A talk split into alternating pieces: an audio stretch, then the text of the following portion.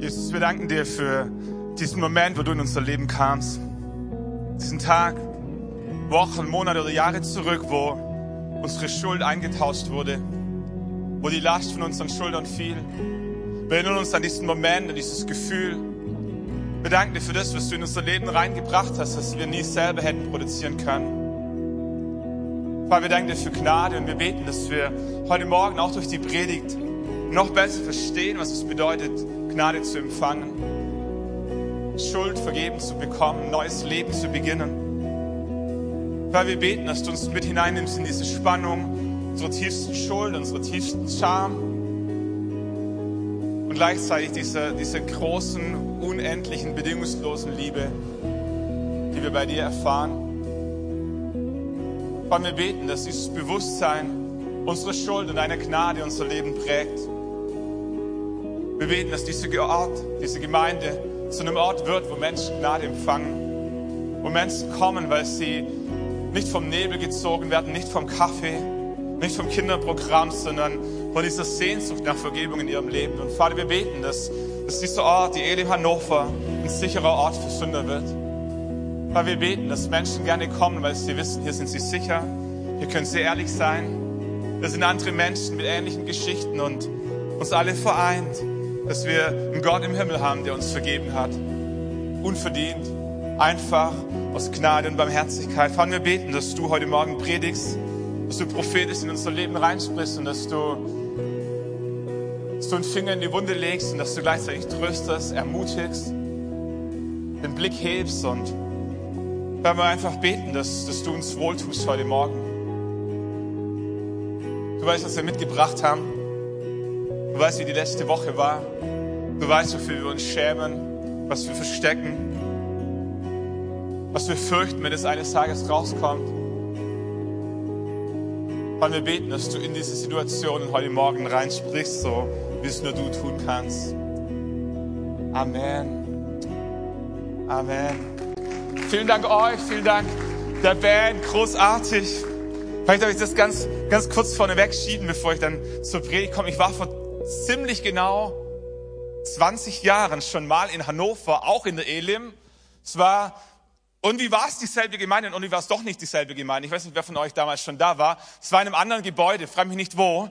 Ich weiß nicht, ob Eckhard Mattner oder Christian Hering der Pastor war. Wir waren als Bibelschulklasse dort, ich war noch in meiner Ausbildung und es war für meine Verhältnisse damals schon ein großes Gebäude, aber es war auch eine tolle Gemeinde. Äh, aber was daraus entstanden ist, Chapeau, also Hut ab vor vor euren Pastoren, vor euren Leitern.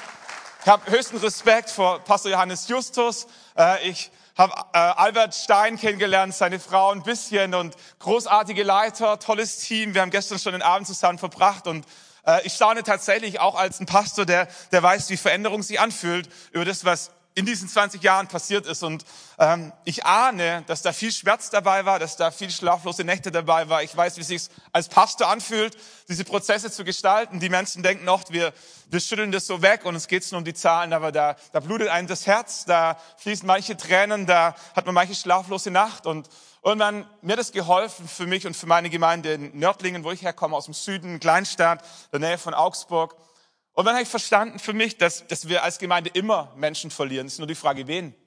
Entweder wir verlieren die Menschen, die schon da sind, oder wir verlieren die Menschen, die wir erreichen könnten, wenn wir bereit wären, uns zu verändern, aber die nicht kommen würden, wenn wir uns nicht verändern. Weil ich das verstanden habe, dass wir sagen, egal was ich mache, wir verlieren immer Menschen, als ich verstanden habe, dass der Unterschied zwischen den zwei Menschen, denen, die schon da sind und denen, die nicht da sind, aber die kommen würden, wenn wir uns verändern, der ist, dass die, die schon da sind, einfach nur in eine andere Gemeinde gehen, während die, die noch nicht da sind, in Ewigkeit ohne Gott marschieren. Haben wir für uns verstanden, lass uns, lass uns Veränderung wagen, lass uns schmerzhafte Prozesse eingehen. Nicht, weil es nicht weil's unser Ego braucht, sondern weil, weil da draußen Menschen sind, die Jesus brauchen und die, die verloren gehen. Und sind so ein bisschen verkürzt und plump vielleicht, aber Chapeau für das, äh, was ihr an Veränderung mitgemacht habt. Ich kenne den Prozess nicht, ich kenne nur den Unterschied vor 20 Jahren und heute und Hut ab und macht weiter so. Da sind noch so viele Menschen hier draußen in Hannover, äh, die diese Botschaft von Jesus Christus brauchen. Es hat auf dem besten Weg, ganz, ganz viele zu erreichen. Und es ist mir eine Freude, bei euch sein zu dürfen, äh, als kleiner Landpastor aus dem Süden, im Hannover, Hochdeutsch und all diese Geschichten und so. Freue mich hier zu sein. Und was wer von euch sich noch dran erinnern kann, 2006 war die WM zu Gast bei Freunden. Hier in Deutschland, in unserem Land. Es war, für alle, die es miterlebt haben, ein neues äh, Erlebnis. Fahnen wurden geschwenkt, Public Viewing wurde erfunden. Wir haben eine großartige WM gespielt. Unser Team war besser wie erwartet. Wir sind erst äh, im Halbfinale gescheitert, haben den Italienern den Vortritt gelassen, sind dann mit dem dritten Platz nach Hause gegangen und wir dachten, Franz Beckenbauer ist unser König. Als Spieler Weltmeister, als Trainer Weltmeister und auch die WM nach Hause gebracht. Wie cool ist das? Neun Jahre später, 2015, hat der Spiegel eine Reportage rausgebracht, die WM-Affäre. Und die Überschrift ging in etwa so, war die WM 2006 in Deutschland gekauft? Kann mich noch erinnern, wie ich den Artikel gelesen habe im Internet. Mein erster Gedanke war, das kann nicht sein, wir sind Deutsche, wir machen sowas nicht. Ich dachte, andere Länder sind korrupt, aber wir doch nicht. Der zweite Gedanke war, wie blöd kann man sein? Man muss doch wissen, dass es irgendwann mal rauskommt, wenn man sowas macht. Und der dritte Gedanke war, Stefan, was würden die in deinem Leben finden, wenn die mal bei dir suchen würden?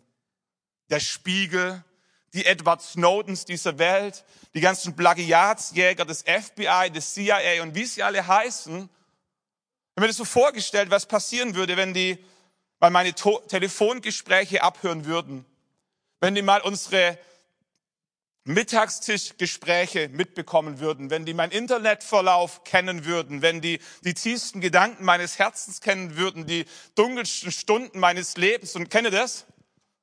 Und ich dachte, um Himmels Willen. Kennst du das so, wenn du als Pastor denkst, Bild, Schlagzeile, Pastor Stefan Striefler? Ich dachte, um Himmels Willen. Ich weiß nicht, an was du denkst in deinem Leben. Erkenne das, es gibt, es gibt Situationen und Verhaltensweisen, da stellen wir uns heute schon dafür, für den Tag, wo es eines Tages rauskommen wird. Und trotzdem tappen wir immer wieder rein. Trotzdem tun wir immer wieder dieselben Dinge, sind jetzornig, schauen uns Dinge an, denen wir uns nicht anschauen sollten, leben mit Bitterkeit, mit Unvergebenheit oder was auch immer. habe festgestellt, Sünde ist wie so ein Damoklesschwert. Weiß nicht, wer diesen Begriff Damoklesschwert kennt. Ich habe es gegoogelt. Äh, es gibt, man ist sich unsicher, ob es eine Legende ist oder eine tatsächliche Geschichte, die historisch so passiert ist. Ähm, der Begriff Damoklesschwert soll daher kommen, dass Damokles ein Knecht am Hofe von Dionysius war. Dionysius war reich, war König, war wohlhabend und äh, Damokles war sein Knecht und er war neidisch auf seinen König und dachte, wenn ich auch so reich wäre wie mein König, was wäre das Leben schön? Der König hat's mitbekommen, hat gesagt, Damokles, äh, nächste Woche tauschen wir zweimal die Rollen. Festmahl organisiert, ähm, Frauen, Wein, Gesang, leckeres Essen und all diese Geschichten. Und Damokles durfte sich auf den Platz des Königs legen. Damals saß man nicht, man lag so. Und als Damokles auf diesem Platz lag und anfing zu genießen, was er genießen wollte, den Wein, die Frauen, den Gesang, die Musik, das Essen, die gute Stimmung, fällt sein Blick nach oben an die Decke und er sieht, wie über seinem Platz ein Schwert aufgehängt war an einem Rosshaar, also vom Pferdeschweif. Und er wusste, wenn dieses Rosshaar reißt, ist mein Leben zu Ende. Das Schwert spießt mich auf. Und so sehr er versucht hat, das Leben zu genießen, den Wein, die Frauen, den Gesang und die Musik, so unmöglich war es ihm. Warum? Weil dieses Schwert über seinem Leben hing und drohte zu reißen und er nicht wusste wann. Ich dachte mir, Sünde ist genauso. Menschen, die in Sünde leben oder in Sünde verharren, versuchen das Leben zu genießen. Aber es fällt schwer, dein Leben zu genießen, wenn du weißt, da hängt ein Damoklesschwert der Sünde über deinem Leben. Du hast keine Ahnung, wann es reißt, wann deine Lüge rauskommt, wann deine Charaktermissstände offenbar werden, wann deine Affäre publik wird, wann deine Steuererklärung genau kontrolliert wird und all diese Dinge. Und du versuchst das Leben zu genießen, dein Haus, dein Auto, deine Familie, deine Karriere, den Alkohol, aber du weißt, da hängt ein Damoklesschwert über deinem Leben und du fürchtest diesen Tag, wo der Faden reißt, stimmt's? Ich kenne dieses Gefühl. Ich möchte euch mit reinnehmen in die Geschichte aus dem Neuen Testament, im Johannesevangelium Kapitel 8 beschrieben, von der jungen Frau, vielleicht war es auch eine ältere Frau, wir wissen es nicht genau, aber von einer Frau, deren Faden riss. Das heißt im Johannesevangelium Kapitel 8, Vers 3, da bringen die Schriftgelehrten und die Pharisäer, also die fromme Elite der damaligen Zeit, eine Frau, die beim Ehebruch ertappt worden ist. Diesen Tag hatte sie immer gefürchtet. Sie wusste, wenn dieser Tag kommt, ist mein Leben zu Ende. Und trotzdem war es ihr scheinbar nicht möglich, es abzustellen. Der Tag kam, der Faden riss, die Schriftgelehrten und die Pharisäer brachten die Frau, die beim Ehebruch ertappt worden ist, stellten sie in die Mitte und sagten zu ihm, zu Jesus, Meister, diese Frau ist beim Ehebruch auf frischer Tat ertappt worden. Im Gesetz aber hat Mose uns vorgeschrieben, solche Frauen zu steinigen. Was sagst du? Das Erste, was wir entdecken in diesem Text, ist, dass Menschen unglaublich grausam sein können. Diese Männer erwischen diese Frau beim Ehebruch und haben nichts Besseres zu tun, als sie mitzunehmen, auf den Marktplatz zu schleifen und in die Mitte zu stellen. Wisst ihr, wenn wir Menschen helfen wollen, dann stellen wir sie nicht in die Mitte, weil dort werden Menschen bloßgestellt. Wenn wir Menschen helfen wollen, dann nehmen wir sie auf die Seite. Dann zeigen wir nicht mit dem Finger auf sie, sondern legen wir unsere Hand um ihre Schulter und sagen, lass mal hören, erzähl mal, wir weinen zusammen, wir beten, wir erzählen von der Gnade Jesu. Diese Männer schliffen diese Frau auf dem Marktplatz, stellten sie in die Mitte. Warum? Weil sie ihr nicht helfen wollen, sondern weil sie sie bloßstellen wollten. Ihr Leben war eingeteilt in Schwarz-Weiß. Im Gesetz aber, sagten sie, heißt es, Steinigung. Ich habe festgestellt, ähm, manchmal ist das Leben einfacher, wenn wir schwarz-weiß denken. Das Gesetz sagt schuldig, das Gesetz sagt klarer Fall, das Gesetz sagt verurteilen, das Gesetz sagt steinigen. Kennt ihr solche Christen? So einfach, so einfach Menschen in Schubladen zu packen, Freund und Feind, gut und böse, richtig und falsch. Viele Gemeinden funktionieren so und das ist genau der Grund, warum Menschen, die nicht an Gott glauben, sich so schwer tun, in Kirchen zu gehen. Weil sie wissen, das ist der Ort, wo wir bloßgestellt werden. Das ist der Ort, wo andere Menschen über uns reden. Das ist der Ort, wo andere Menschen hinter unserem Rücken tuscheln, was wir alles falsch machen und wie wir anders sein müssen. Und der letzte Ort, wo ein Sünder am Sonntagmorgen hin möchte, ist deine Kirche. Weil er denkt, Kirchen sind die Orte, wo Menschen bloßgestellt werden. Ich habe festgestellt, das Leben ist selten schwarz-weiß, sondern meistens bunt. Es gibt einen Hintergrund. Es gibt eine Geschichte, es gibt Nöte, es gibt Sehnsüchte, es gibt Verletzungen. In dieser Situation hat niemand nach dem Hintergrund gefragt. Niemand wollte die Story der Frau erzählen. Niemand hat sich gefragt, wie es zum Ehebruch kam. Alles, was sie interessierte, war, das Gesetz sagt schwarz und weiß. Und manchmal auch als Pastorin wäre es leichter, Gemeinde zu leiten nach schwarz und weiß denken. Es kostet Kraft, diese Spannung auszuhalten, mit diesen ethischen Fragen zu ringen, aber sich die Geschichten der Menschen anzuhören. Ich habe schon so viele Situationen erlebt, wo du am, am grünen Tisch sitzt und denkst, klarer Fall, völlig klar, wie wir reagieren. Und dann sitzt du bei der Person im Wohnzimmer und willst die Entscheidung des Leitungsteams kommunizieren und merkst, das ist, ein, das ist ein menschliches Wesen. Die Person hat Gefühle. Die Person hat eine Geschichte. Es kostet Kraft, aus diesem Schwarz-Weiß-Denken auszusteigen und die Geschichten von Menschen anzuhören. Was ich festgestellt habe, ist, wir lieben klare Verhältnisse. Jesus liebt Menschen. Die Schriftgelehrten und Pharisäer liebten klare Verhältnisse. Das war ihr Denkschema. Das war, wie sie tickten, das war, wie sie dachten, das war, wie sie mit Menschen umgingen. Schuldig oder nicht schuldig, richtig oder falsch, fromm oder unfromm. Aber Jesus liebt Menschen. Und Jesus schaut diese Frau an und sagt dann diesen berühmt gewordenen Satz, wer von euch ohne Sünde ist, werfe den ersten Stein. Und die Frau macht die Augen zu, so stelle ich mir das vor, und sieht die Steine fliegen. Sie wusste, sie wusste, wenn der Tag kommt, wo das Damoklesschwert reißt, wird sie sterben. Das war ihr klar. Sie war eine Jüdin, sie kannte das Gesetz. Sie sah die Männer, sie sah die Steine in ihren Händen und sie wusste, jetzt kommt's. Und sie macht die Augen zu und ich stelle mir das so vor, wie sie wie so ein Tornado auf sich zurasen sieht, mit dem vollen Bewusstsein, dass wenn dieser Tornado sie erfasst, nichts von ihr und ihrem Leben übrig bleiben wird. Und sie schließt die Augen, hört die Worte Jesu, wer von euch ohne Sünde ist, werfe den ersten Stein. Und es passiert nichts. Und irgendwann macht sie die Augen wieder auf und sie stellt fest, sie ist im Auge des Sturms. Kennt ihr dieses Bild? Rundrum tobt's, aber innen drin ist Ruhe. Die ganzen Männer waren gefühlt noch da, aber keine Steine flogen. Und sie erlebte, dass dort, wo Jesus ist, der sicherste Ort für Sünder ist. Sag's nochmal anders. Der sicherste Ort für Sünder ist dort, wo Jesus ist. An keinem anderen Ort wäre diese Frau sicher gewesen in dem Moment, wo ihr Ehebruch offenbar wurde. Der sicherste Ort, wo sie sein konnte, war dort, wo Jesus war. Und ich wünsche mir das so sehr für meine Kirche, ich wünsche es euch für eure Kirche, dass der sicherste Ort für Sünder in ganz Hannover hier in der Elim ist. Dass Menschen wissen, dass Menschen wissen, wenn meine Schuld offenbar wird, wenn alles ans Licht kommt, wofür ich mich heute schon schäme, der sicherste Ort ist bei meinem Pastor im Büro. Der sicherste Ort ist hier vorne vom Kreuz oder vom Altar. Der sicherste Ort ist in meiner Kleingruppe.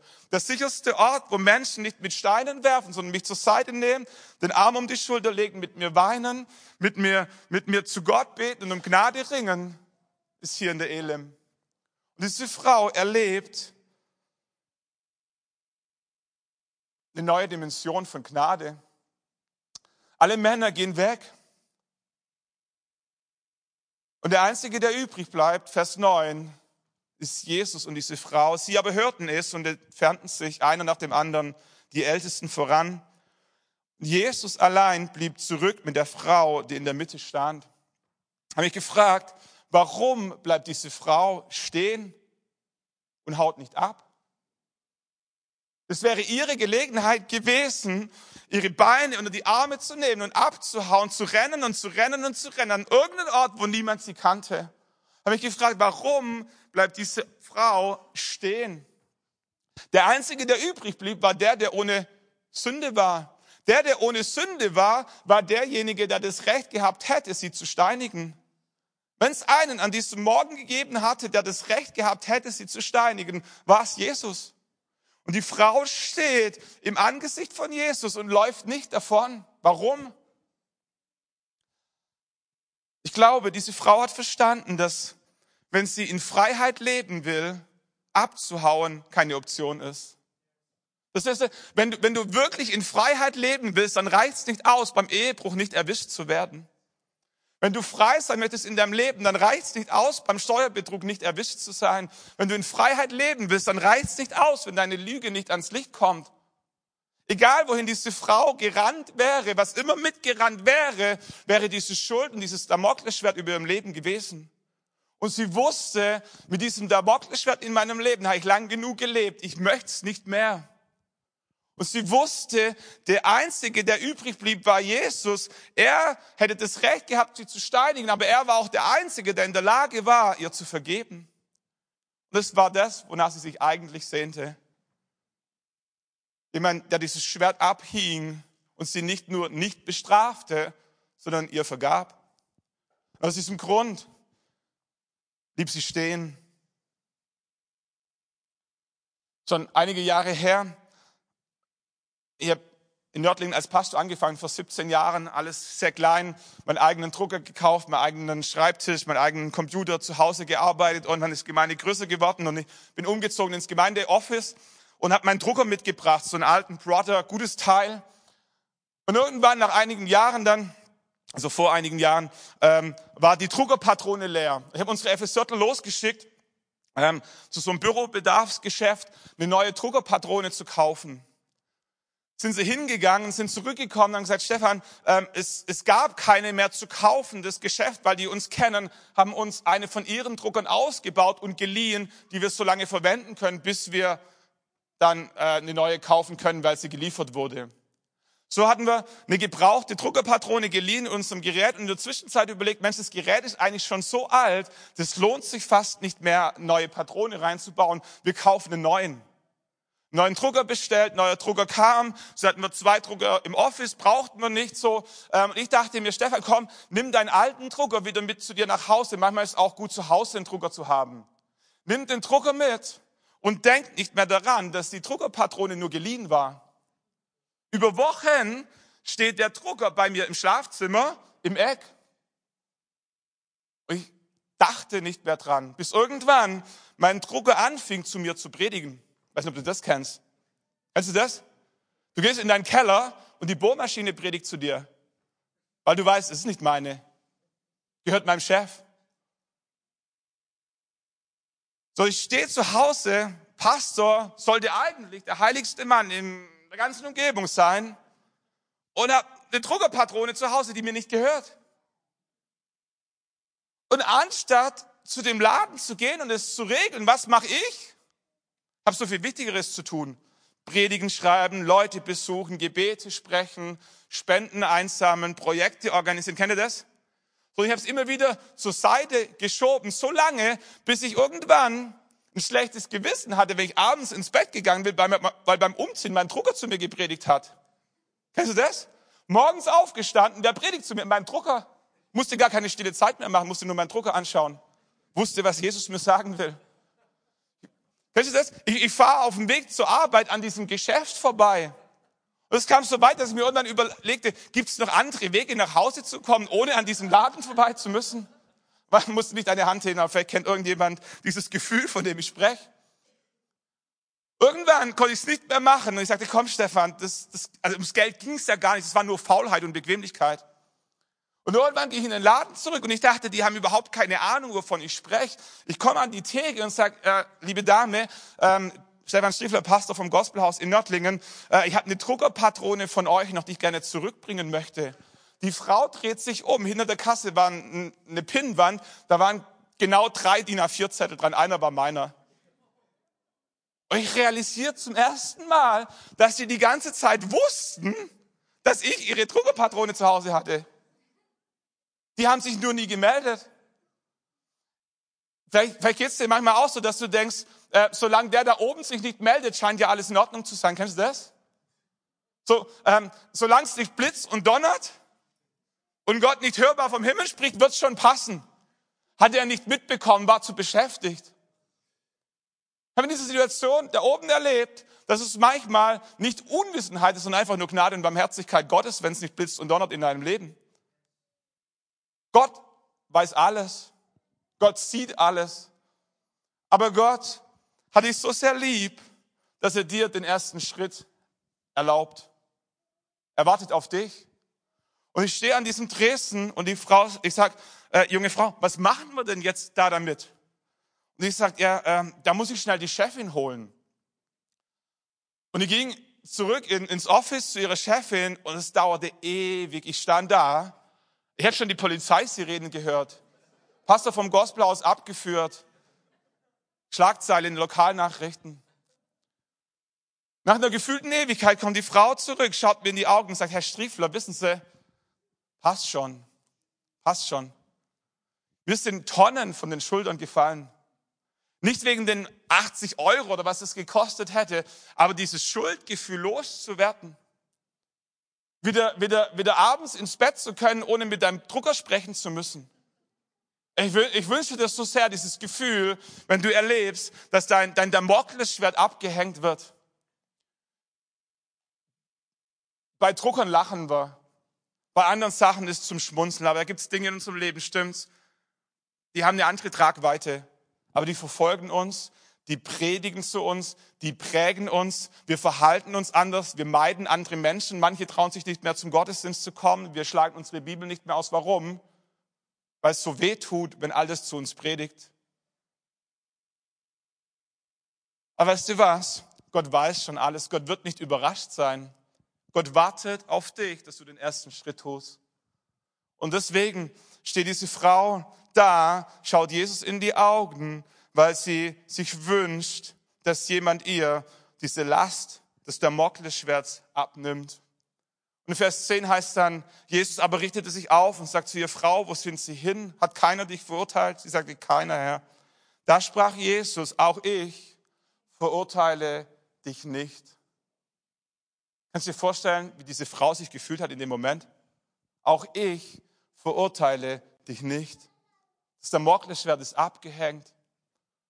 Wenn du nichts von dieser Predigt heute Morgen mitnimmst, in diesen einen Gedanken, mit diesen Zuspruch Gottes in dein Leben, in deine Situation, in deine Schuld und deine Scham, dass Jesus dir heute Morgen ganz persönlich sagt, auch ich verurteile dich nicht. Wie gesagt, ich bin gekommen, um zu suchen und zu retten, was verloren ist.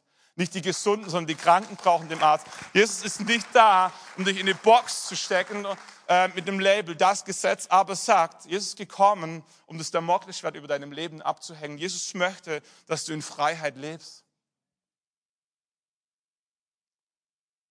Vor einigen Jahren, mein Junior war zu Hause, ich war zu Hause, ich liege auf dem Sofa, ganz gechillt, habe was gelesen. Mein, mein Junior war auf Toilette und irgendwann schreit er von der Toilette und sagt, Papa, Papa, komm ganz schnell, komm ganz schnell. Und ich äh, in meinem, in meinem Sofa und denke mir, oh, was ist so dringend und so, aber realisiert, dringend Toilette und so. Und denke, Stefan, mach dich auf den Weg. Ich, ich laufe los zur Toilette und wie ich unterwegs war, brüllt er nochmal, sagt, Papa, schnell, schnell, Papa. Und ich kenne, ich habe mit dem Schlimmsten gerechnet, ich will es nicht erzählen, was.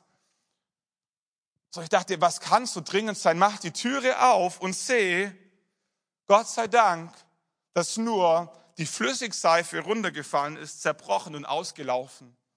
Und mein Junior kniet über dieser Flüssigseife und versucht, die Flüssigseife wieder in das zerbrochene Gefäß zurückzubringen, was unmöglich war natürlich. Und er schaut mich an und sagt, Papa, Papa, warum bist du nicht schneller gekommen? Bevor die ganze Seife ausgelaufen war. Ich sage, Joshua, bin so schnell gekommen, wie ich konnte. Ich sage, Joshua, was machen wir jetzt? Und ich sage, Joshua, pass auf, ist überhaupt nicht schlimm. Wir wischen das auf und wir bringen das wieder in Ordnung. Schaut er mich an und sagt, ja, Papa, aber bitte mach schnell, bevor die Mama wiederkommt. Ich sage, Joshua, überhaupt kein Problem. Wisch, wisch die Seife auf, schau ihn an und sag, Joshua, haben wir zwei jetzt ein Geheimnis? Er schaut mich an und sagt, ja. Ich gehe nach draußen und denke mir, was bin ich für ein großartiger Papa? Mein, mein Junior baut Scheiße, ich komme, wisch die Scheiße weg und wir tun so, wie wenn nie was passiert wäre. Sitz auf dem Sofa und es war mir, wie wenn Gott zu mir spricht und sagt, Steffen, was ist besser, ein Geheimnis zu hüten oder Gnade zu empfangen? Und ich realisiere, dass ich mit einem guten Motiv was Schlechtes gemacht habe. Was ich gemacht habe, war, aus einer Schuld ein Geheimnis zu machen. Aber weißt du was? Geheimnisse verfolgen uns. Geheimnisse malträtieren uns. Geheimnisse lehren uns das Fürchten, weil wir nie wissen, wann es rauskommt, wann die Bombe platzt. Ich habe mich gefragt, möchte ich, dass mein Sohn permanent in dieser Angst lebt, nicht zu wissen, wann der Papa sein Geheimnis vielleicht doch weiter erzählt. Ich habe realisiert, das ist nicht das, was ich möchte, wie mein Sohn groß wird dass er weiß, wenn Dinge schief laufen, kommt der Papa, deckt's zu, wir machen Geheimnis draus. Und ich gehe zu meinem Junior und sage, Joshua, wie wär's, wenn wir unser Geheimnis der Mama sagen? Schau mich an und sagt, Papa, hab ich schon. Schau ich ihn an und sage, soll ich die Mama fragen? Nein. Ich komme, Joshua. Wir zwei gehen zur Mama und dann sagen wir unser Geheimnis. Ich gehe noch schnell auf Toilette, komme zurück, er sitzt am Tisch und strahlt wie ein Honigkuchen. Ich wusste, er hat es erzählt. Sag Joshua, was hat die Mama gesagt? Sagt er, die Mama hat gesagt, ist nicht schlimm, ich wollte mir eh eine neue Seife kaufen. Könnt ihr euch vorstellen, was für eine Last von den Schultern dieses jungen, dieses jungen Mannes abgefallen ist in diesem Moment, wo er sein Geheimnis in Gnade eingetauscht hat? Ich möchte Mut machen, noch besser als ein Geheimnis zu hüten in deinem Leben, ist Gnade zu empfangen sind Welten, sind Welten, ist eine andere Dimension. Aber es kostet einen Preis. Es kostet, ist nicht einfach, stimmt's? Es ist nicht einfach. Jesus steht wieder auf, schaut die Frau an und sagt, auch ich verurteile dich nicht. Geh und sündige hinfort nicht mehr. Jesus ging es nicht um billige Gnade, aber Jesus geht es darum, dass wir zuerst seine Gnade empfangen und dass wir dann anfangen, unser Leben in Ordnung zu bringen. Die Reihenfolge ist so entscheidend. So oft verwechseln wir unsere Rolle in die Rolle des Heiligen Geistes. Wir denken, unser Job wäre, Menschen von Schuld und Sünde zu überführen. Aber die Wahrheit ist, die Bibel sagt, unser Job ist es, Menschen zu lieben, unseren Nächsten wie uns selbst. Der Job des Heiligen Geistes ist es, Menschen Jesus groß zu machen und von Schuld und Sünde zu überführen. Und vor 2000 Jahren ist Jesus gestorben aus Liebe zu dir, um einen Weg frei zu machen, unser Damoklesschwert abzuhängen aber es kostet einen Preis. Es ist nicht einfach. Ich möchte Mut machen mit der letzten Geschichte. Heute Morgen dein Geheimnis in Gnade einzutauschen. Ich fahre ein Audi A6, Kombi, schwarz, silberne Chromleisten, braune Ledersitze. Mein, mein Traumauto. Hätte nie gedacht, als Pastor jemals so ein Auto zu kaufen. Habe das vor vielen Jahren gebraucht gekauft mit 120.000 Kilometern und war super stolz und super happy. Und ich fahre mit meinem Auto durch Nördlingen und irgendwann leuchtet so eine Warnleuchte in meinem Auto was man die kennt, so mit, mit diesem Kännchen und dem Tropfen vorne dran. Und ich denke mir, das ist einfach. Das ist einfach so, so ein Kännchen mit einem Tropfen vorne dran, steht an jeder Tankstelle. So, fahr zur nächsten Tankstelle hin und nimm diese Gießkannen, die ja da überall stehen, äh, und denk mir, das, die, das ist das Kännchen mit dem Tropfen vorne dran. Nimm die Gießkanne, mach mein Auto auf, such den Deckel mit dem Kännchen und dem Tropfen vorne dran, schraub's auf, äh, hab die Gießkanne in der Hand und fang an reinzufüllen und denk mir, wie viel muss wohl rein? und denke mir, ja gut, wenn nichts dran steht, mach voll, musst du nicht gleich wieder auffüllen. Und mach voll bis zum Anschlag. Bis, randvoll. Schraub den Deckel mit dem Kännchen und dem Tropfen wieder drauf, stell die Gießkanne zurück, fahr weiter, Lämpchen geht aus und ich denke mir, großartig, jetzt bin ich auch noch Automechaniker. Fahr nach Hause zu meiner Frau und sage, Schatz, weißt du, was mir heute passiert ist? Unser Auto war kaputt, ich habe es repariert, ohne in die Werkstatt zu fahren, hat nichts gekostet, einfach nur ich und meine Frau war stolz auf mich, ich auch. Ging zwei Tage gut, leuchtet das Lämpchen wieder. Ich war auf der Autobahn unterwegs zur Vorstandssitzung nach Stuttgart, 140, 160. Äh, mitten auf der linken Spur leuchtet das Lämpchen mit dem Kännchen und dem Tropfen vorne dran schon wieder auf. Und ich denke mir, das kann doch nicht wahr sein. Habe ich doch erst vor zwei Tagen repariert. Und frage mich, soll ich anfahren? Ist es schlimm? Ist es nicht schlimm? Und so. Und irgendwie denke ich mir, ähm, halt mal an und guck noch mal nach. So war so ein guter Gedanke. Fahr rechts raus, äh, Tankstelle, Autohof, so und, und denk mir, Stefan, wenn das erste Mal nicht die richtige Lösung war, vielleicht braucht es eine andere Lösung. Vielleicht war das nicht der richtige Weg. Mach die Gebrauchsanleitung auf, such nach dem, äh, nach dem Zeichen, nach dem Symbol mit dem Kännchen und dem Tropfen vorne dran und stell fest, äh, da muss nicht Wasser rein, da muss Öl rein. Und denke mir, ja gut, dann äh, musst du Öl kaufen. Immer noch nichts gecheckt. Lauf in die Tankstelle rein und stehe vor dem Ölregal und, und denke mir, krass, wie viele Öls es gibt. Ich wusste Salatöl und all diese Passageöl und so. Und stehe vor diesem Regal von Öl und wusste und instinktiv, äh, da scheint das Richtige für mein Auto rein zu müssen, nicht irgendeines. Und weil ich nicht wusste, welches Öl mein Auto braucht, rief ich meine Werkstatt an und sagte, hallo, hier Stefan, äh, ich stehe hier, mein Auto braucht Öl. Welches muss denn da rein? Mein Auto ist schwarz, silberne Chromleisten, braune Ledersitze. So, die, die sagten mir, welches Öl da rein muss. Ich gehe nach draußen, mach die Motorhaube auf, schraub den Deckel auf, schau in dieses Loch und habe ein Déjà-vu-Erlebnis. Denk mir, das Loch kenne ich doch. Das ist doch dasselbe Loch wo ich vor zwei Tagen Wasser reingefüllt habe. Und auf einmal macht's Klick. Ich realisiere, Wasser sollte nicht in den Motorblock. Wasser gehört da überhaupt gar nicht hin. Und ich realisiere, dass entweder mein Auto schon total Schrott ist oder kurz davor. Ich dachte mir, Stefan, was mache ich jetzt? Ich wusste, jeder weitere Kilometer kann der Tod meines Autos sein. Und trotzdem stehe ich da und kämpfe mit dem Gedanken, ob ich nicht einfach den Deckel draufschraube, die Klappe zumache und weiterfahre. Warum? Stolz. Stolz. Ich dachte mir, das kannst du ja niemand erzählen. Kommst zwei Stunden zu spät zur Vorstandssitzung und ich frage dich, Stefan, wo warst du? Was sagst du da? Kennst du das? Stolz. Wir wissen, wenn der Moment kommt und das Damoklesschwert reißt, ist alles vorbei. Noch einmal austicken, unsere Frau verlässt uns. Noch einmal mit Alkohol am Steuer erwischt werden und der Führerschein ist weg.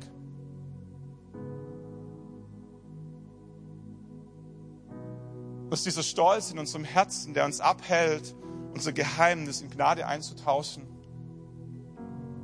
Und ich bin so dankbar, dass ich mich irgendwie durchringen konnte, den Pannendienst anzurufen und um Hilfe zu bitten. Und ich rufe die an und die fragen, Herr Stiefler, was ist passiert? Ich sage, ich weiß auch nicht. Irgendjemand hat Wasser in meinen Motor reingeschüttet. Die sagen, kein Problem, wir, wir holen sie ab. Und ich steige bei dem Mann ins Auto, in den LKW und der sagt, Herr Stiefler, was ist passiert? Und ich sage, ich weiß auch nicht, jemand hat Wasser in meinen Motor reingeschüttet. Und er schaut mich an, ja, das passiert Frauen öfter. Oh, ich, ich gehe zur Werkstatt und, und die sagen, Herr Stiefler, was ist passiert? Und ich sage, jemand hat Wasser in meinen Motor reingeschüttet. Kommt vier Stunden zu spät zur Vorstandssitzung und die fragen mich, Stefan, wo warst du? Ich sage, ich weiß auch nicht, jemand hat Wasser in meinen... Kennst du das? Warum erzähle ich die Geschichte? Mein Auto läuft heute noch, hat 380.000 Kilometer und jedem Automechaniker, dem ich die Geschichte erzähle, sagt, das ist ein Wunder, das geht gar nicht. Das ist unmöglich. Aber die Botschaft dieser Geschichte ist, das Einzige, was sterben muss, ist dein Stolz. Alles andere kann gerettet werden. Lass dir das heute Morgen sagen. Das Einzige in deinem Leben, was sterben muss, ist dein Stolz. Alles andere kann gerettet werden. Deine Ehe kann gerettet werden. Alles, was sterben muss, ist dein Stolz. Die Beziehung zu deinen Kindern kann gerettet werden. Alles, was sterben muss, ist dein Stolz. Deine Finanzen können wieder neu organisiert werden. Alles, was sterben muss, ist dein Stolz. Deine Beziehung zu Gott kann wieder hergestellt werden. Alles, was sterben muss, ist dein Stolz. Und ich lade dich ein, einen mutigen Schritt heute Morgen zu machen. Sagen, Gott, ich möchte meinen Stolz kreuzigen und mein Geheimnis in Gnade eintauschen. Glauben wir gemeinsam, dass hier an diesem Ort ein sicherer Ort ist? Glauben wir, dass der sicherste Ort, um unsere Schuld zu bekennen, dort ist, wo Jesus ist? Ich möchte dich einladen, egal ob es ein Riesending ist oder was ganz Kleines, ob es was Chronisches ist oder was Temporäres, wenn es irgendwas in deinem Leben gibt, wo du sagst, Jesus, ich würde es einfach gerne eintauschen in Gnade. Ich möchte, dass du dieses Damoklesschwert über meinem Leben abhängst. Niemand wird dich fragen, um was es geht. Niemand wird komisch schauen. Alles, was wir machen werden, ist dir zujubeln und dich beklatschen. Weil wir glauben, dass es wichtig ist, als Gemeinde sichere Orte zu schaffen, wo Menschen mutige Schritte gehen können, mit ihrer Schuld zu Jesus kommen. Ich lade dich ein, werden wir gemeinsam klatschen. Wenn es du bist und sagst, ich möchte meine Geheimnis in Gnade eintauschen, an deinem Platz aufzustehen. Einfach als Zeichen für Gott, hier bin ich. Niemand wird fragen, niemand wird Hände auflegen. Es ist eine Entscheidung zwischen dir und Gott. Wenn es du bist, werden wir gemeinsam applaudieren und dir zujubeln für diesen mutigen Schritt. Lade dich ein, an deinem Platz aufzustehen, jetzt, in diesem Moment. Können wir einmal klatschen für all die, die gleich aufstehen werden. Danke.